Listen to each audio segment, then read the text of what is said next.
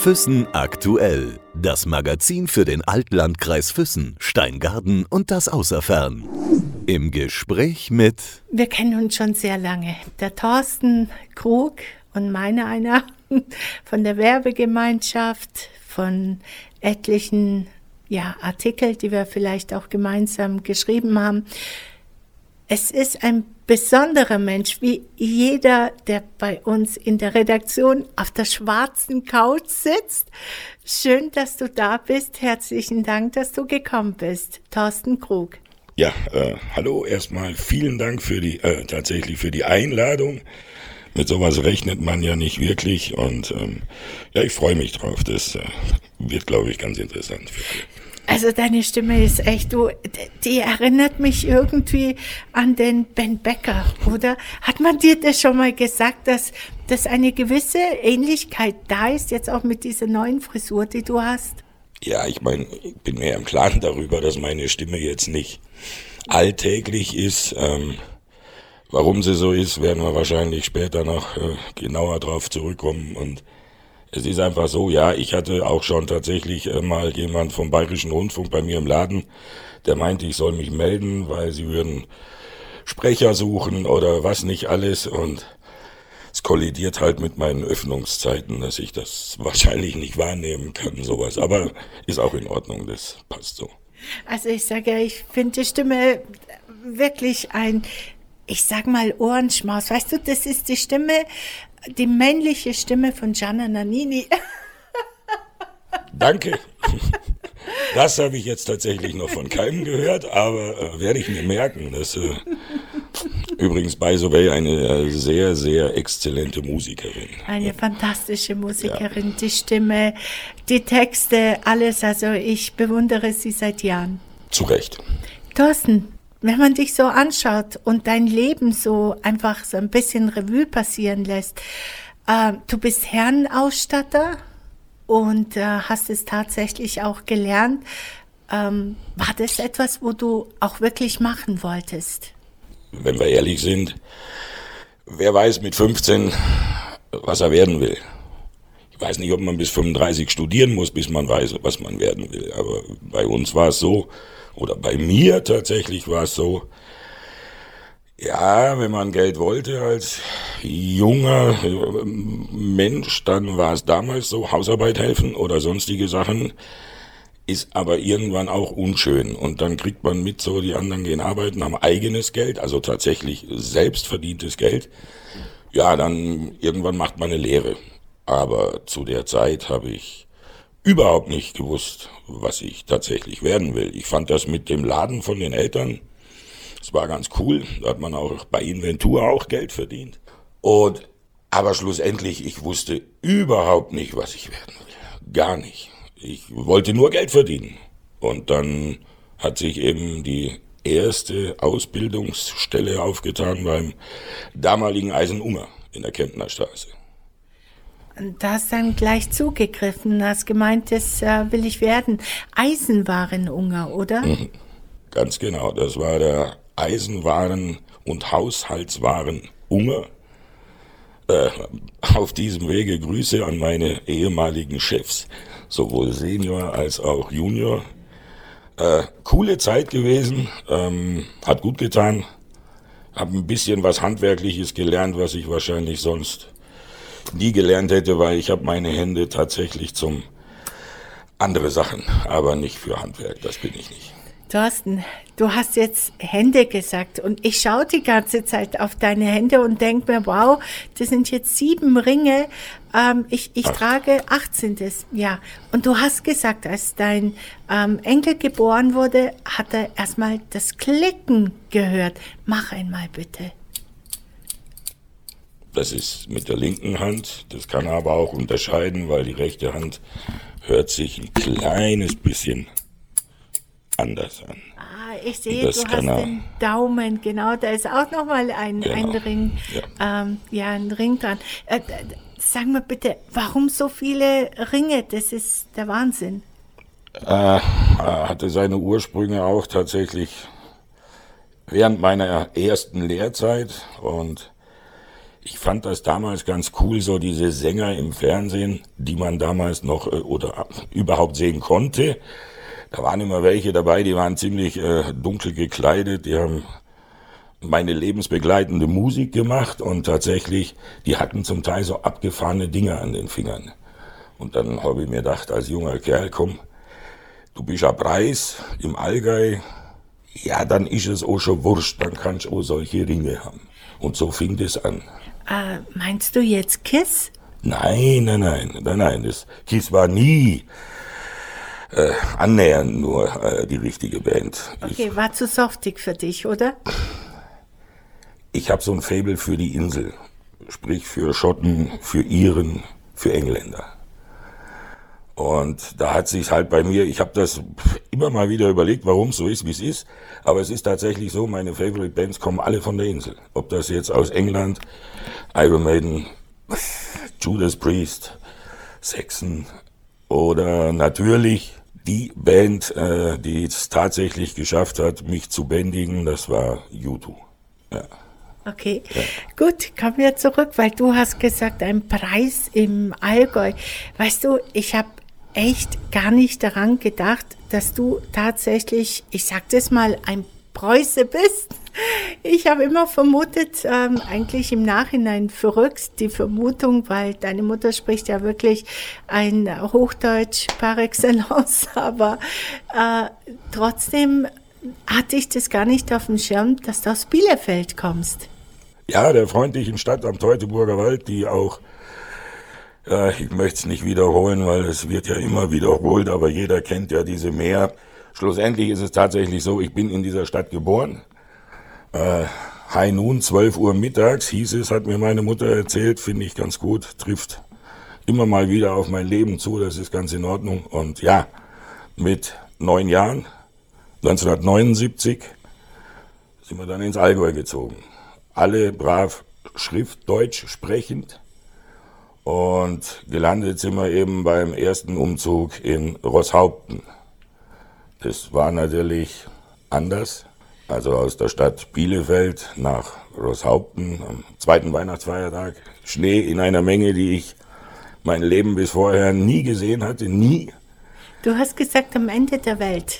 Ja, es war gefühlt schon irgendwie, äh, es waren Berge, die gab's halt in Bielefeld in der Form nicht. Und das, das Landschaftsbild ist halt anders und es war alles weiß, es war wirklich alles weiß. Und ja, und tatsächlich anfangs war es sprachlich halt auch schwierig. Aber äh, ging gut los. Ich hatte einen wunder, wunder, wundervoll netten äh, Nachbarsjungen, äh, den ich heute immer mal auch noch treffe, der auch... Ähm, ja, wir treffen uns immer mal wieder, das ist nichts Dolles, aber der hat mir zumindest den Einstieg verbal im Allgäu etwas näher gebracht, ja erleichtert sozusagen. Ja, tatsächlich. Ja. Okay, ähm, Thorsten, ich habe dich vorhin unterbrochen, weil du eben äh, angefangen hast mit deinen Ringfingern und, und so weiter. Die, die acht Ringe, die du trägst, trägst du die eigentlich permanent? Hast du sie Tag und Nacht äh, an deinen Fingern? Nachts äh, gibt es schon mal den einen oder anderen, der aufgrund geschwollener Finger oder sonst wie dran bleibt, aber ansonsten bin ich ja, auch nachts, glaube ich, mit sechs oder sieben beringt. Also das ist tatsächlich so. Das ist jetzt nichts, was ich äh, zur Schau stelle oder sonst was, sondern die Ringe gehören an meine Finger. Punkt. Das ist so. Die gehören zu dir, so wie die ja. Stimme, ja. so wie dein Leben, äh, ja, was mich echt fasziniert hat, weil als Herrenausstatter konnte ich mir wirklich, wirklich nicht vorstellen, dass du jemals in irgendeiner Rockerszene gewesen bist.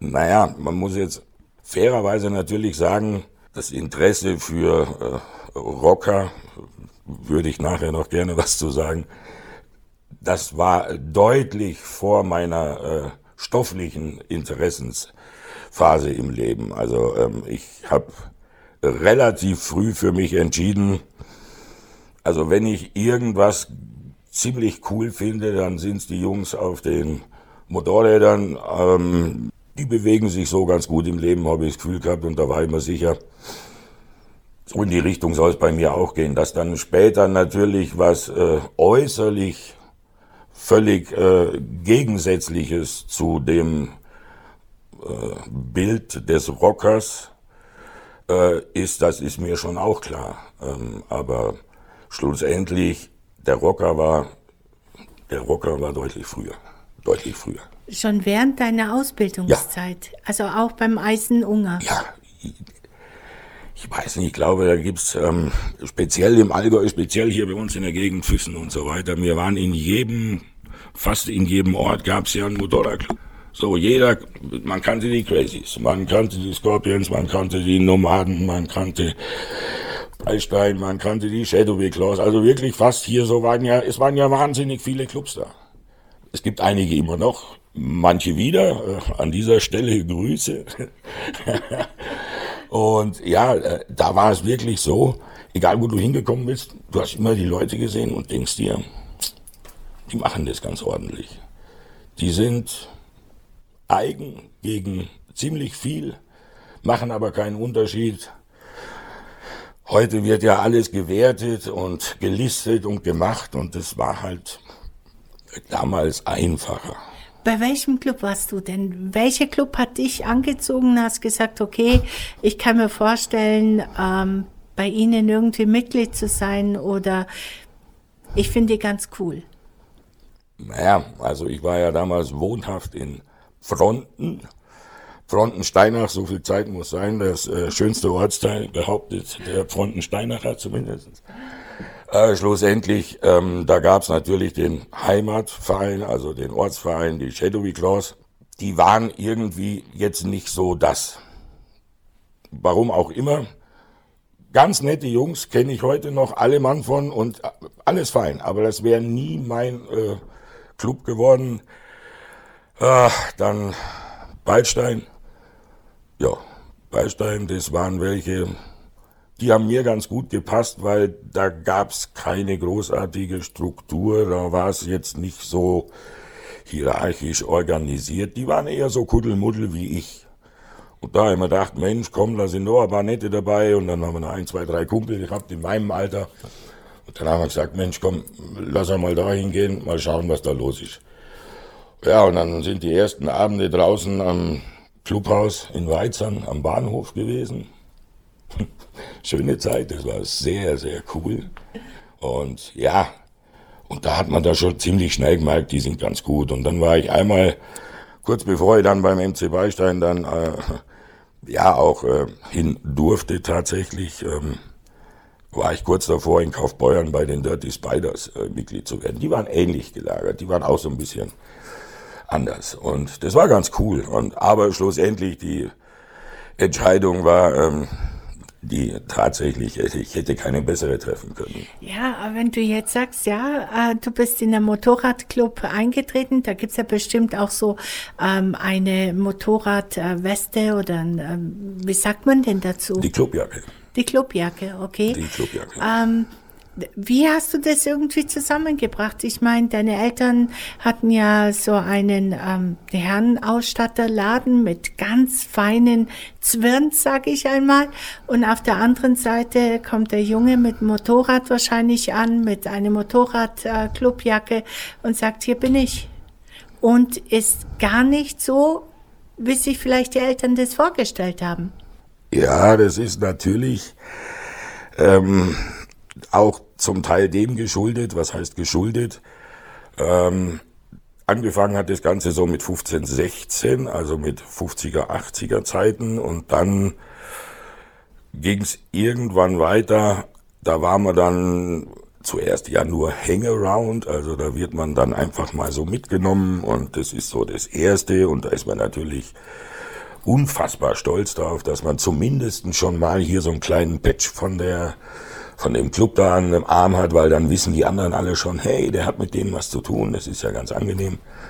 Und dann irgendwann kriegt man halt dann hinten so sein Prospektabzeichen, also den Schriftzug, ohne das äh, Hauptcolor dann eben. Und ja, das war alles noch zu Zeiten, da war ich noch in der Eisenwarenbranche tätig. Also das war Eisenunger, danach war ich beim Eisenschmidt also wo jetzt die Kneipe ist, war ja früher der Ebeling da gewesen. Also das war ja, die Anfangszeiten hatte mit Klamotte, außer dass meine Eltern tatsächlich dieses Geschäft hatten, war jetzt ich ja in keinster Weise überhaupt nicht involviert.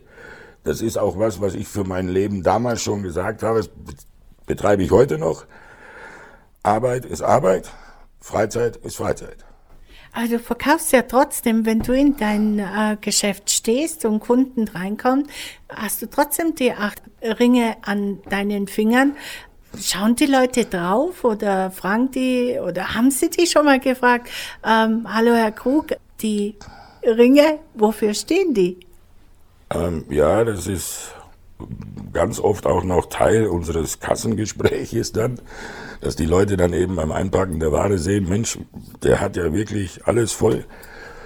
Und ja, das ist ähm, auch die Ringe, die ich jetzt hier alle so habe, da hat tatsächlich jeder einzelne hat seine Bedeutung. Das war aber auch bei den Ringen, die ich vor,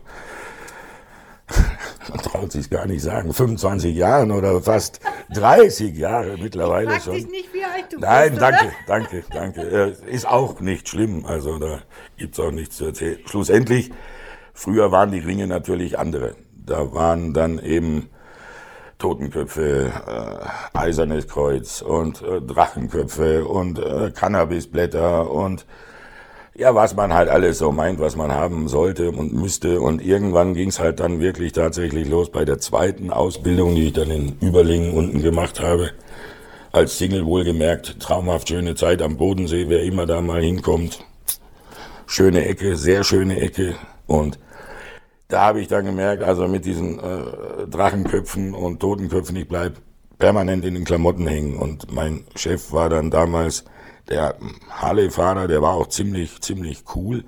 Aber das hat uns dann beide irgendwo auch ziemlich gestört. Und dann hat man halt angefangen, irgendwann etwas flachere Dinge und ähm, ja, die dann halt zu wechseln. Aber ohne Ringe gibt's mich eigentlich nicht. Also ich habe dich jetzt wirklich als sehr ehrlichen und vor allem direkten Menschen kennengelernt. Du sprichst immer gerade so raus, äh, was du denkst und ähm, du denkst, glaube ich, ich habe das Gefühl, du denkst gar nicht so viel drüber nach, was du gesagt hast.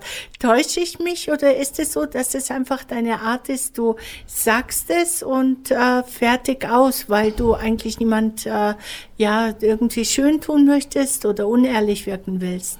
Ich habe für mich relativ früh, und zwar 1987, nach dem Tod von meinem Vater, habe ich für mich relativ früh entschieden, okay, ist jetzt nicht so das klassische Aufwachsen, weil man redet ja auch mit Eltern zu gewissen Altersstufen, Klassen fast gar nicht. Die wollen mit mir nicht, ich wollte mit denen nicht, es ging nicht.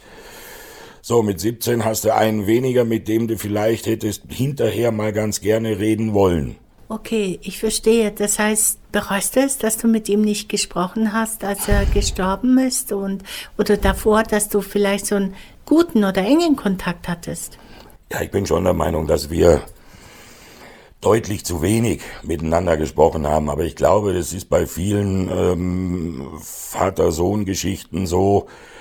Das gibt's ja auch mit der Mutter. Es gibt irgendwann eine Phase, wo du einfach nicht reden kannst mit deinen Eltern, weil das einfach du der Meinung bist, die funktionieren sowieso nicht und du kriegst nicht die Antwort, die du willst. So. Und äh, ja, irgendwann redet man dann leider wahrscheinlich zu wenig miteinander. Gut, und dann ist es einfach so, wir sind ja aufgewachsen mit, was kostet die Welt? Ja, wir sind ja raus in die Welt. Es war ja völlig wurscht, was wir gemacht haben. Es war alles in Ordnung.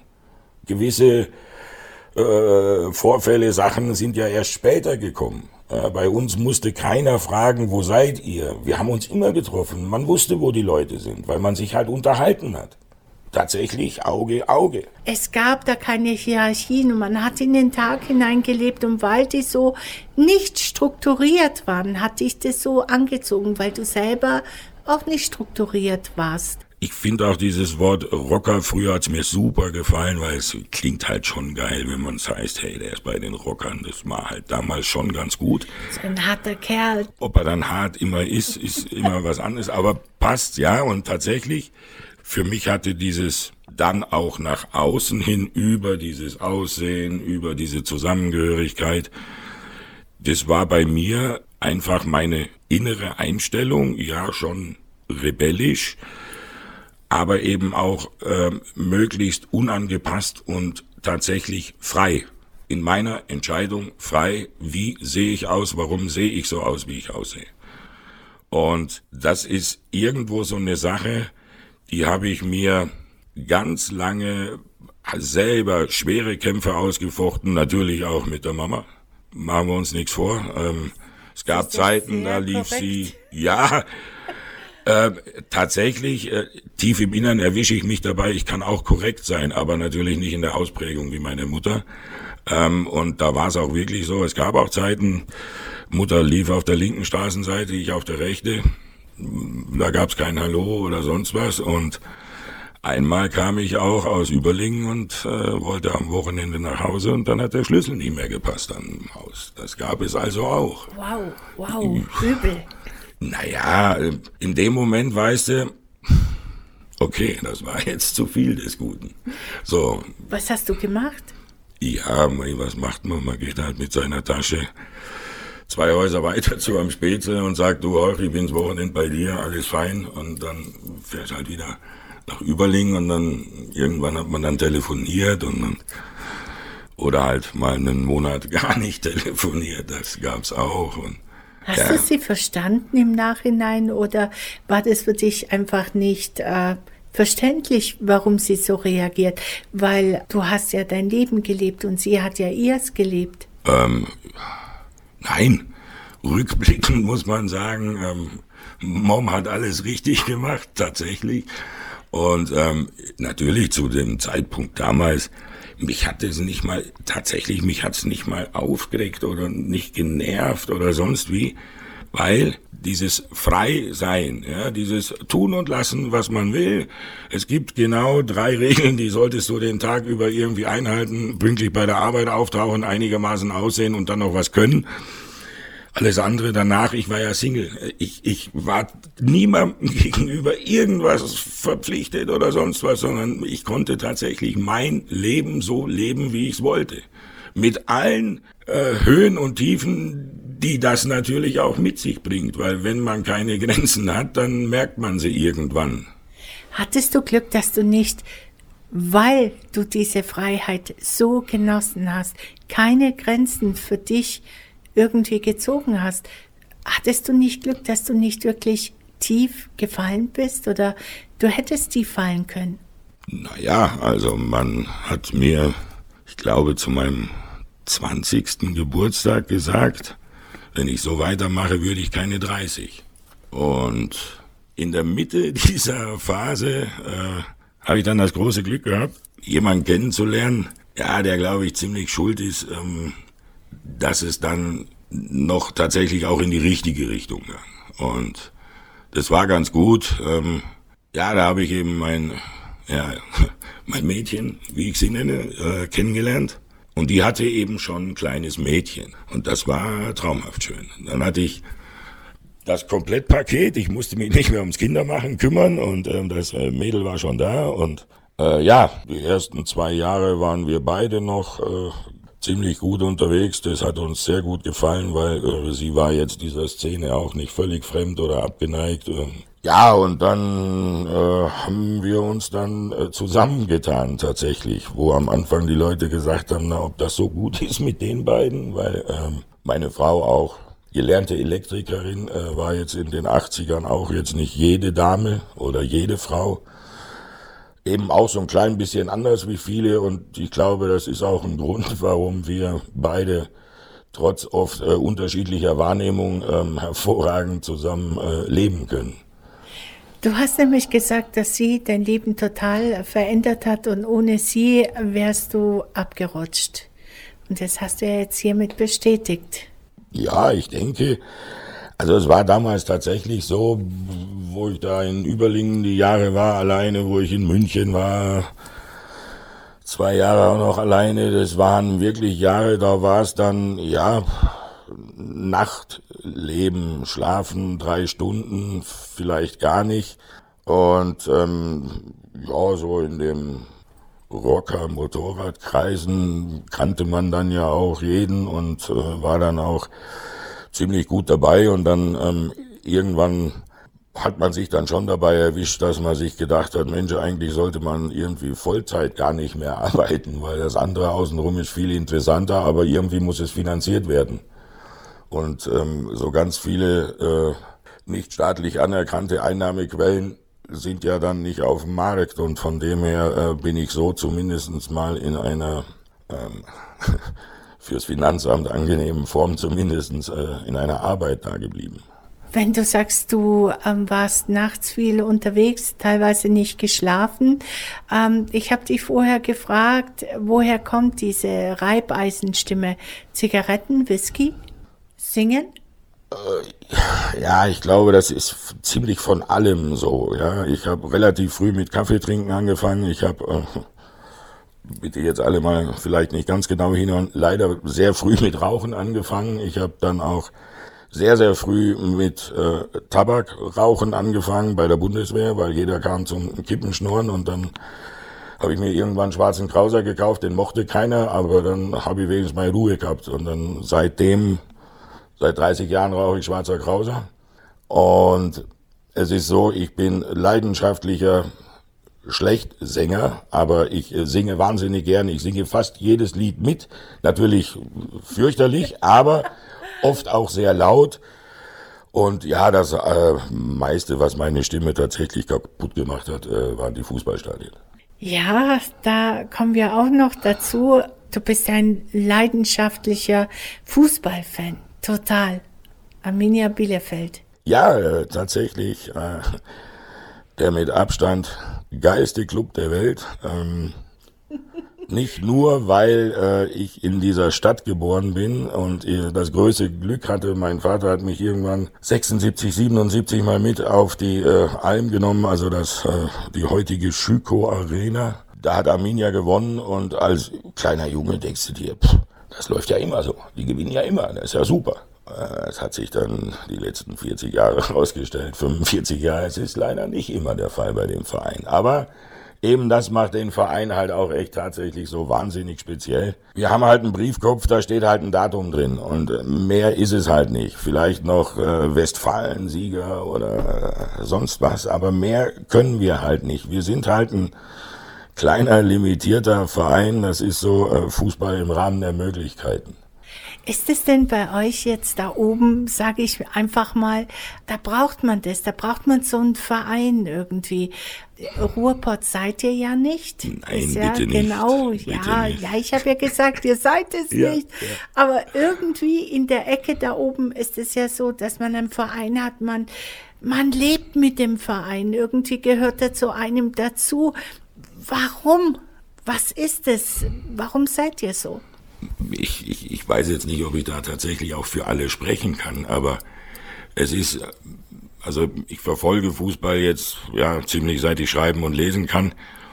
Und ähm, Fußball ist so eine eigene, das ist eine komplett eigene Welt. Wenn man da einmal von diesem Virus, wenn man den einmal drin hat, dann kriegt man den so gut wie nicht mehr raus, weil das ist eine Mischung aus, morgen geht's ins Stadion, so du triffst den, du bist eigentlich im Kopf, ja, du kannst auch deiner Frau sagen, Schatz, ich fahre am, erst am Samstag, aber ab Freitagnachmittag bist du eigentlich mit dem Kopf ganz woanders. Du weißt, wen du triffst, du weißt, warum du mit, mit wem hier und da, weil es läuft dann so, Fußball übt eine unfassbare Faszination aus Stadionerlebnis. Vorm Fernseher ist Fußball nett, nett ist die Schwester von, aber es ist tatsächlich so, dieses, ja, es war früher, früher klingt auch so doof, ne? aber ist so. Es, es war halt so, du gehst ins Stadion, du riechst die Bratwurst. Du riechst das verschüttete Bier, du riechst den Rasen. Wenn es geregnet hat, ja, da war keiner mit Regenschirm oder sonst was, sondern du warst halt nass. Ja, dann ist es halt so, aber es kommt ja auch nur Wasser vom Himmel.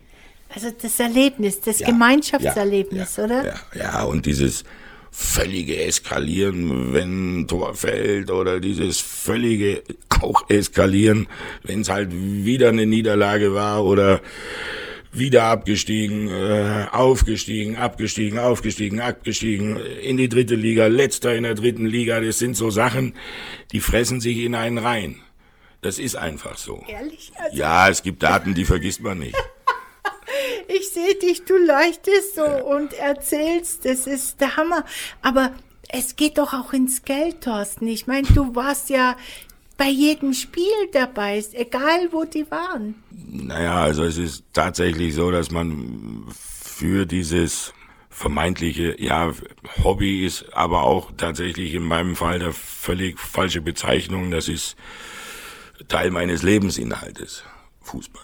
Und immer noch? Immer noch, natürlich. Es ist, es ist so, Arminia Bielefeld beschert mir halt für ein Heimspiel 1300 Kilometer rauf und runter. Für 90 Minuten, die meistens äh, für den Verein, für mich, gar nicht so positiv ausgehen, weil wir verlieren öfter, als wir gewinnen. Aber wenn wir gewinnen, dann ist es halt mörderisch. Ich habe hier Jungs aus dem, aus dem Ort, alle schon mit in Bielefeld bei Spielen dabei gehabt. Und die sagen dann halt, natürlich haben wir gegen Bayern dann halt wieder mal verloren.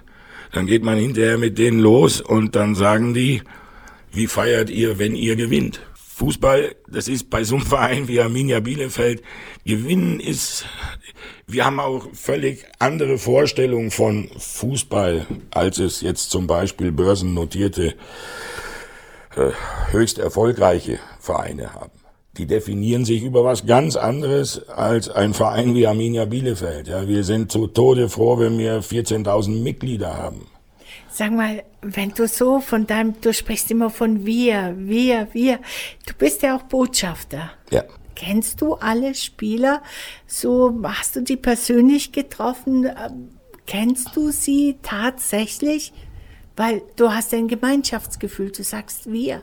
Mein Gemeinschaftsgefühl beschränkt sich tatsächlich auf den Verein, auf die Struktur, auf der Verein ist für mich in erster Linie assoziiert die Fans, die, die diesen Verein ausmachen. Spieler, Trainer, kommen und gehen. Da gibt's immer welche, die sind unfassbar. Die bleiben dir auch immer im Kopf, aber es gibt auch so viele, die haben vielleicht sogar eine gute Saison gespielt, aber die rutschen einfach durch, weil Spieler sind abgeschottet ja, du kannst, wenn du eben so ein Fanclub-Treffen machst, dann kriegst du vielleicht mal einen Spieler gestellt, der eine Stunde Zeit hat, dann kannst du mit dem noch ein bisschen was quatschen und so weiter. Aber schlussendlich, ich definiere Arminia Bielefeld in keinster Weise über die Spieler, sondern tatsächlich nur um den Verein an sich. Und Spieler sind natürlich, ohne gute Spieler ist es ein bisschen schwierig, aber tatsächlich ich mache mir nichts aus irgendwelchen Glorifizierungen, weil einer schneller laufen kann als ich, weil er besser den Ball spielen kann als ich. Wir alle haben früher irgendwann mal Fußball gespielt.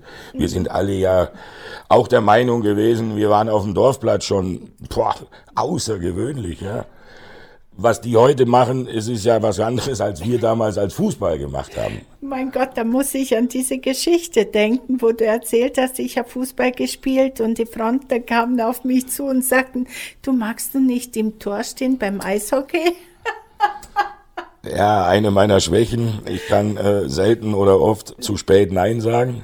Und ja, im Fronten halt wie immer, oder wie halt damals üblich, Fußball gespielt und in der Schule halt auch die ganzen Jungs vom Fußball und eben unter anderem Eishockey und die, der Rest ist Ski gefahren. Also viel mehr war ja äh, damals auch nicht wirklich los. Und dann kam irgendwann ein Kumpel von mir aus dem Fußballverein und der hat nebenbei Eishockey, oder was heißt du, der hat eigentlich Eishockey gespielt, aber immer mal auch Fußball und der fing dann an, ja, sie täten in seiner Mannschaft, ähm, täten sie, nee, sie täten einen Torwart suchen, ob ich da nicht Lust hätte. Da sage ich, ich, ich habe keine Ahnung von Eishockey, ich kann nicht Schlittschuh laufen, ich habe keine Ahnung, ich weiß nichts. Ja, das wäre jetzt nicht so schlimm, äh, ich müsste ja nur ins Tor stehen. Da haben wir gedacht, im Kern hat er recht. Ja, also dann komme ich halt mal. So, und dann hat man mich ausgerüstet mit, keine Ahnung, Schuhgröße 46. Ich war, glaube ich, wann habe ich denn den Mist angefangen? 12 oder 13, glaube ich, 13 wahrscheinlich. Ja, 12, 13.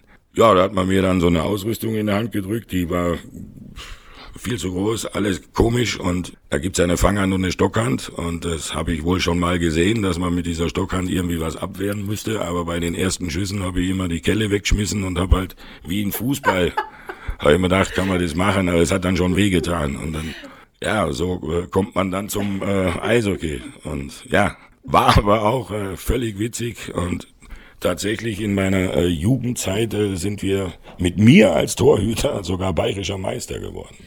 Nicht übel, sag es ich. Es lag nicht an mir, das lag an der Mannschaft, dass wir das geschafft haben. Ja, du. Äh, kommen wir nochmal zu deinem Fußball zurück. Äh, als Botschafter, was hast du denn da für eine Aufgabe? Du hast ja eine Visitenkarte, die habe ich gesehen. Ähm, was macht man als Botschafter? Und das mitten im Allgäu für Arminia Bielefeld. Ähm, wir haben irgendwann, hatte es bei Arminia Bielefeld, ich glaube, das war jetzt 2008 oder sowas, hat man diesen sogenannten Arminia Supporters Club gegründet und das ist eben tatsächlich so diese gesammelten Fanvereinigungen außenrum, also alles unter einem so einem Dach und da haben wir damals drüber gesprochen, ja, lass uns mal ein bisschen strukturierter zusammen das Ganze machen. Es war natürlich auch nicht einfach, äh, in Bielefeld Fürsprecher zu finden, die überhaupt begriffen haben, dass es außerhalb der Stadtgrenzen auch noch äh, Bielefeld-Fans gibt. Das war dem Verein, glaube ich, lange gar nicht großartig bewusst. Und da hat man dann irgendwann mal angefangen, so ein bisschen mit dem Verein zusammen irgendwie auch mal für die Fans was auf die Füße zu stellen, wie Besuch von Trainingslagern, Mannschaftsabende und so weiter. Und irgendwann hat man dann gesagt, ja, wir sollten das Ganze so ein kleines bisschen in Gebiete, Ecken aufteilen, wo wir sagen, komm, da haben wir irgendwo eine gewisse Anzahl Fans, äh, da lohnt es sich, ein bisschen was zu machen.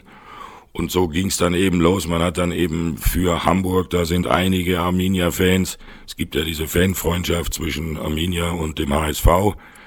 In Berlin haben wir welche, dann haben wir im Rhein-Main-Gebiet eben welche und alles, was unterhalb der Mainlinie ist, ist Süd. Und ähm, ja, ich war ziemlich von Anfang an bei diesem ASC dabei und so ergab sich das eine vom anderen. Und unser jetzt eben ähm, aus Altersgründen ausgeschiedener, hoffentlich bald Ehrenpräsident, ähm, war damals der äh, ASC-Leiter und seitdem kennen wir uns.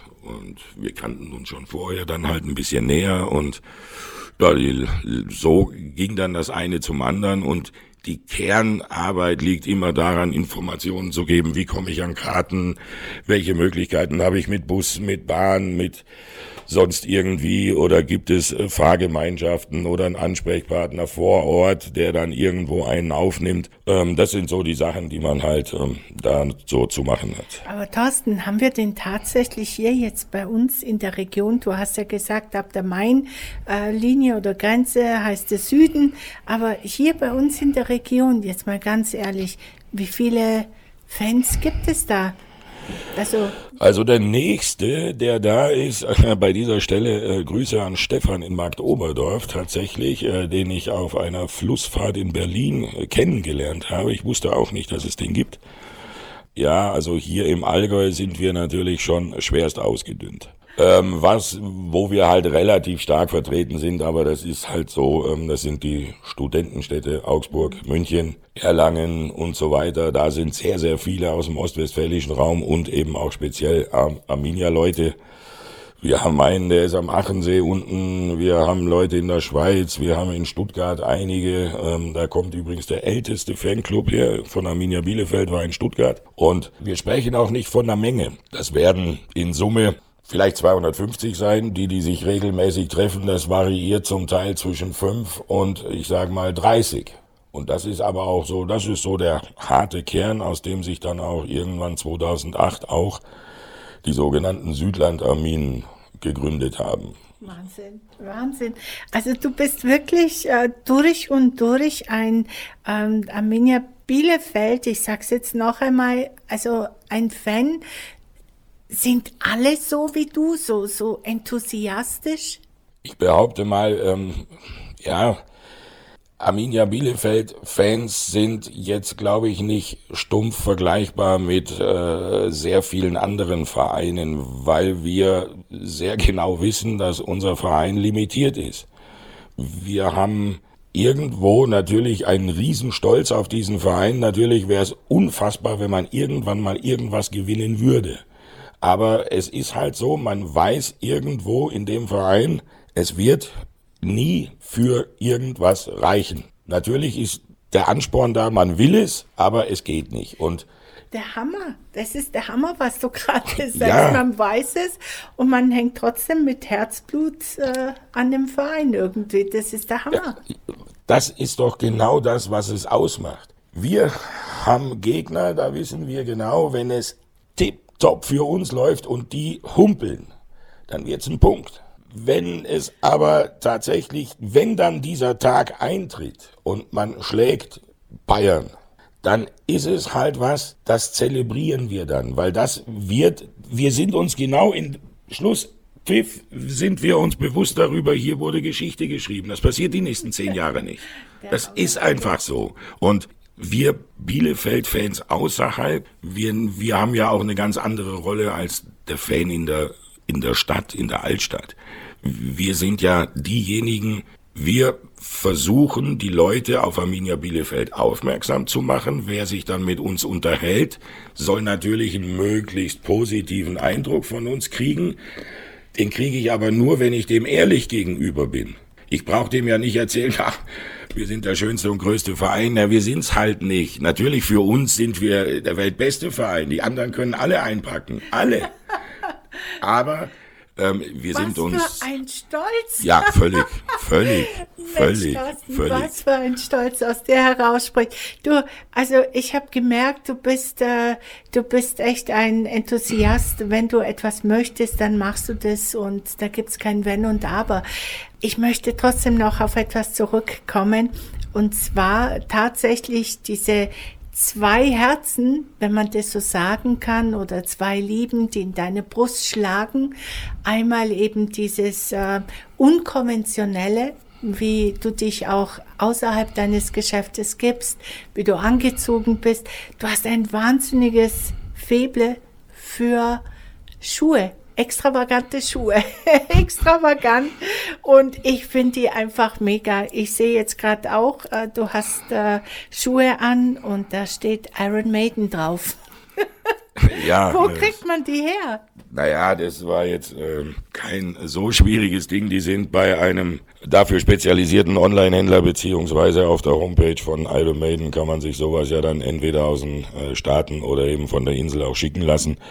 Ähm, das sind ja, ja, das sind halt immer so. Ich habe, ich kann es auch nicht genau sagen. Ich glaube, das hat ziemlich angefangen, als ich von meinen Wanderjahren Single äh, durch Deutschland, wo ich wieder ins Allgäu gekommen bin.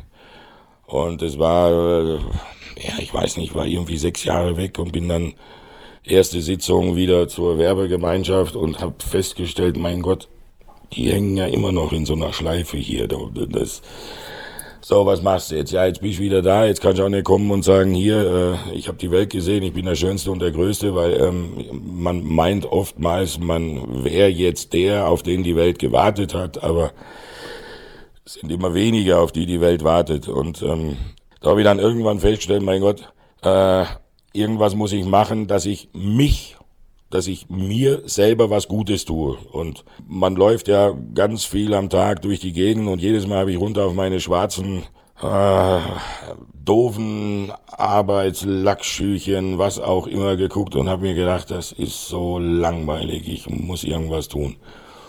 Ja, und dann rennt man halt an dem einen oder anderen Schaufenster durch und es gibt ja auch, wenn man mit offenen Augen mal irgendwo ein bisschen äh, sich aufhält, es gibt so viel Vielfalt, es gibt äh, so viel, was man individuell für sich vielleicht ja mal rantasten, aber zumindestens doch mal ausprobieren. Und ich habe mir gedacht, Mensch, Schuhe, das ist eigentlich eine ganz gute Geschichte, brauchst immer, sieht jeder.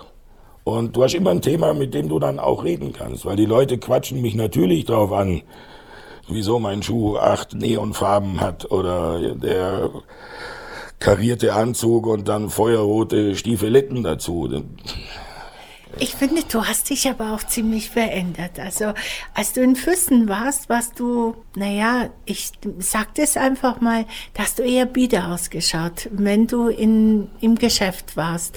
Ähm, die Haare waren ganz normal geschnitten, jetzt hast du einen peppigen Haarschnitt, ähm, gegelte Haare, anders. Äh, du kleidest dich auch ganz anders. Was ist passiert in der Zeit? Was ist anders gelaufen?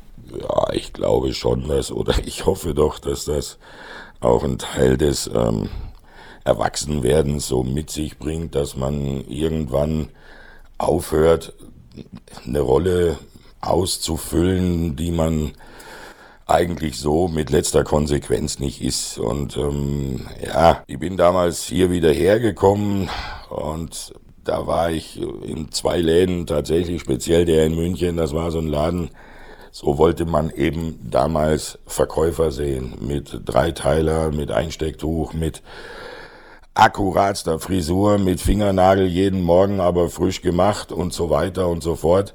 Das heißt jetzt nicht, dass ich mich äh, jetzt nicht jeden Tag frisch mache, aber das habe ich dann versucht, eine Zeit lang hier nach äh, Füssen beziehungsweise in unser Geschäft in Füssen, damals in der Kemptner Straße, noch zu transportieren. Und irgendwann schaust du morgens in den Spiegel und stellst halt fest, ja, so bist du es halt auch nicht. Und ich kann dann ja auch nicht meinem Kunden sagen, weißt du was, zieh an, indem du dich wohlfühlst, wo du gerade ausgehen kannst, wo du sagst, das bin ich und nicht, weil man dir gesagt hat, äh, du sollst das jetzt anziehen. Weil genauso laufen halt manche Leute auch durch äh, die Welt. Wenn ich mir bei manchen Sachen auf der Straße denke, mein Gott, hätte halt was angezogen, naja, wo du dich wohler drin fühlst, wo du du bist. Weil das ist, glaube ich, das, was aber auch erst in einem gewissen Alter, meine ich, kommt. Du musst ja erstmal ein Gefühl für dich selber kriegen, in was fühle ich mich denn tatsächlich wohl?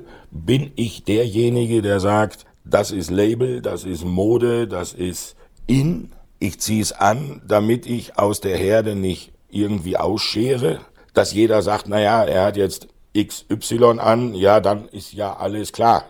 Das ist ja wie bei Automarken, wie bei, ich weiß es nicht, bei Getränken, wenn was den richtigen Namen hat, dann ist es richtig. Aber das bist du ja gar nicht. Dann wäre all das, was du mir jetzt gerade erzählt hast, eigentlich nicht wahr. Genau. So, und an dem Punkt bist du ja irgendwann, dass du in den Spiegel guckst und feststellst, du solltest jetzt mal Farbe bekennen. Und zwar so, wie du meinst, wie du dein Leben gerne leben würdest, mit allem, was dazugehört. Mit Freizeit, mit Beruf, mit Hobby, mit Familie, mit allem, was dazugehört. Ich kann ja nicht viermal am Tag, je nach Anlass, mir jetzt sagen, jetzt ziehe ich das schnell an, jetzt mache ich das, jetzt mache ich das, jetzt mache ich das, sondern irgendwann ist es so, so Leute, nehmt mich so, wie ich bin oder nehmt mich nicht. Und dann ist es irgendwann so weit gekommen, dass es für mich auch keine großartige Überlegung mehr gab, ähm, was ist Beruf und was sehen die Leute in meinem Beruf. Kam das eigentlich zu der Zeit, wo du gesagt hast, okay, ich äh, möchte gar nicht mehr in Füssen bleiben, ich ziehe nach Hopfen, dass du dann wirklich das eine oder andere umgestellt hast, auch, auch wie man dich dann auch wahrnimmt? Ja, also es kam ja auch dazu, dass ich nach jetzt nicht uninteressanten Singlejahren das erste Mal äh, mehr oder weniger in einer festen Beziehung in einer Wohngemeinschaft ähm, mit Hund, mit Kind, mit Schildkröten, mit keine Ahnung, was die da alle hatten damals, wo ich da gekommen bin. Und das war dann so eine Sache, wo du dir denkst, okay, dein Leben hat jetzt nochmal sechs Stellen, die vor allem anderen kommen. So, und dann kann man sich ja irgendwo die Wertigkeit und eben auch die Notwendigkeit so ein bisschen besser einordnen. Und da kommt dann halt ganz oft, oder bei mir kam dann eben auch dabei raus, ich war ja in meinen Augen viel zu jung für ein Kind, aber jetzt war es halt da. So. Wie alt warst du denn? Du hast irgendwas vorhin gesagt, 25, 26? Genau, ja. ja. Also ich war 25, als ich Luise kennengelernt habe, genau. Und das war, ja, die hatte halt ein kleines Mädchen mit knapp über zwei Jahren. Dann habe ich mir gedacht, naja, das Mädchen war mir ja egal, ich wollte ja die Frau. Das ist ja so wie immer im Leben. Ja. Du willst die Frau und du kannst ja auch nicht dafür, welche, welche Eltern du dann kriegst von der Frau. Die sind dabei. So, und dann habe ich mir gedacht, ja, naja, das ist mein, meine Frau, dann ist das mein Mädchen. So war das dann meine Tochter, von Tag eins weg.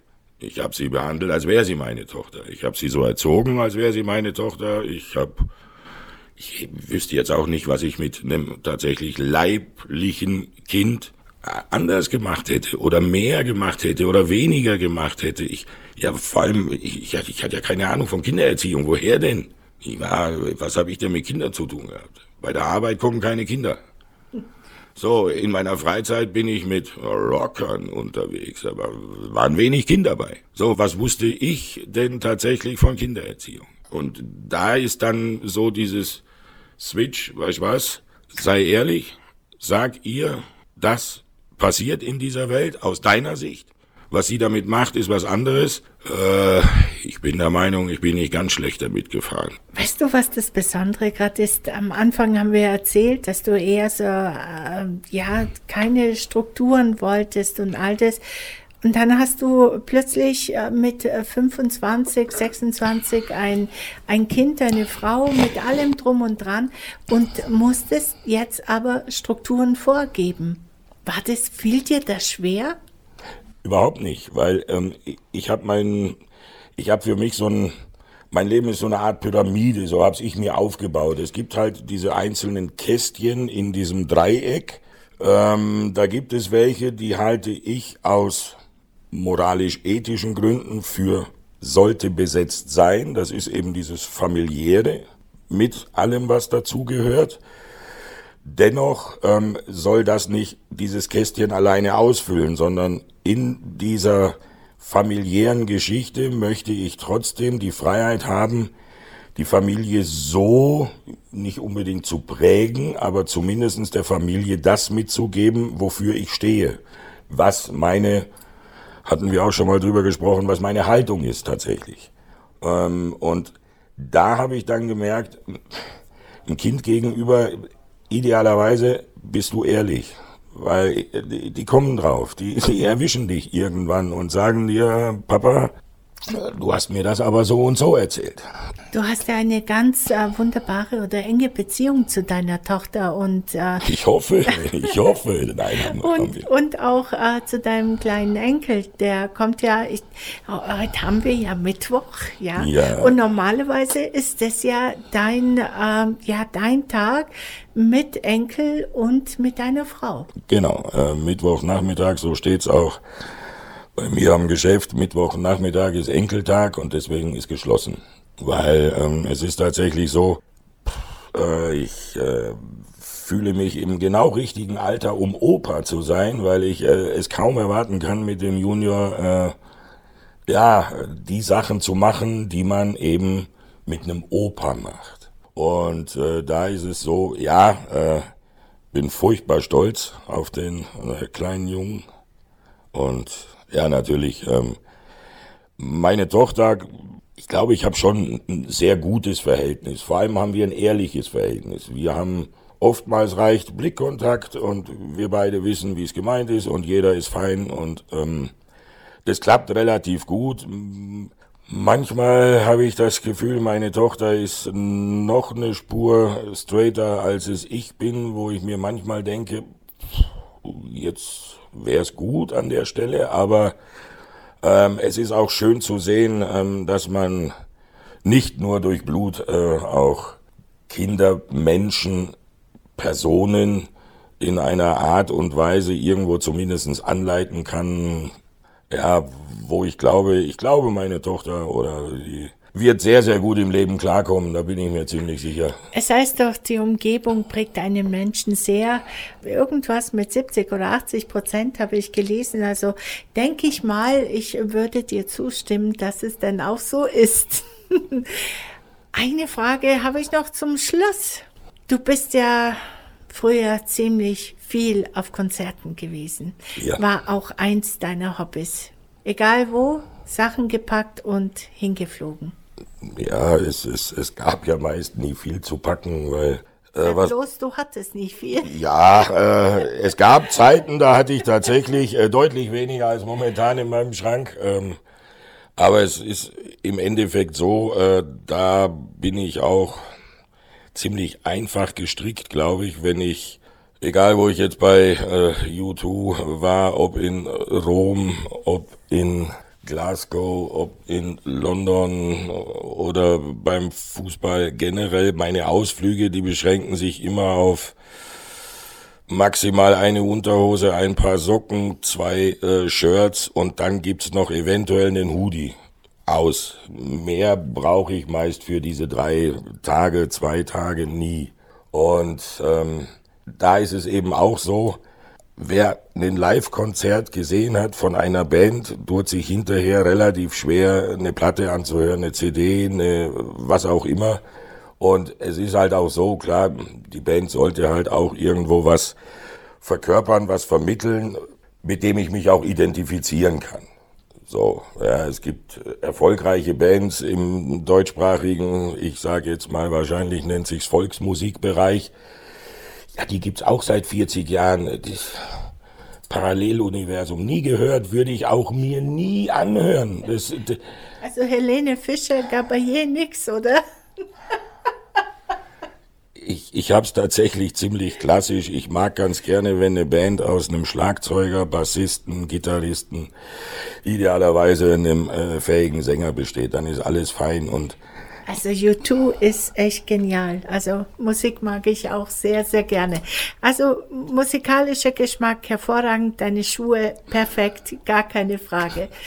Ich danke dir, dass du heute bei uns in der Redaktion gewesen bist. Hat mir sehr viel Spaß gemacht, mit dir zu ratschen, zu reden und dieses Switchen von dir, sagen wir mal Hochdeutsch, Allgäuerisch, das ist äh, wunderbar, übergangslos. Äh, ja, dann sage ich auch erstmal vielen herzlichen Dank für die äh, nette Plauderei hier und ähm, ja, äh, hat mich sehr gefreut. Danke. Füssen aktuell. Das Magazin für den Altlandkreis Füssen, Steingarten und das Außerfern.